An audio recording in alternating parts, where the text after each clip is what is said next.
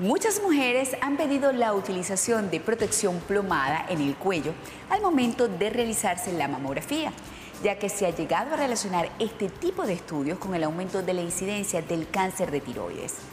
Pero ¿es realmente necesario el uso de protectores? ¿Se ha logrado comprobar científicamente la relación entre la mamografía y el cáncer de tiroides? A continuación, la especialista en medicina nuclear, Soricet Meinhardt, nos aclara estas dudas.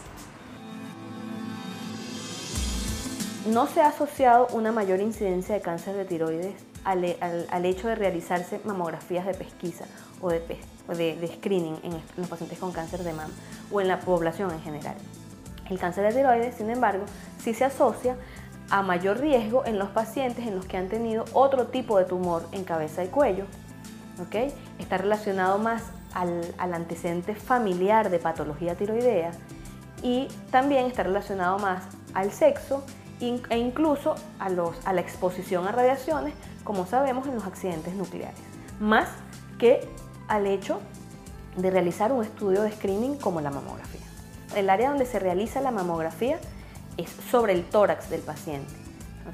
Y el, la tiroides, a pesar de que está eh, bastante baja en el cuello, todavía se encuentra bastante lejos de lo que es la, mama y, bastante lejos de lo que es la penetración del rayo de, del rayos X en el momento de la mamografía.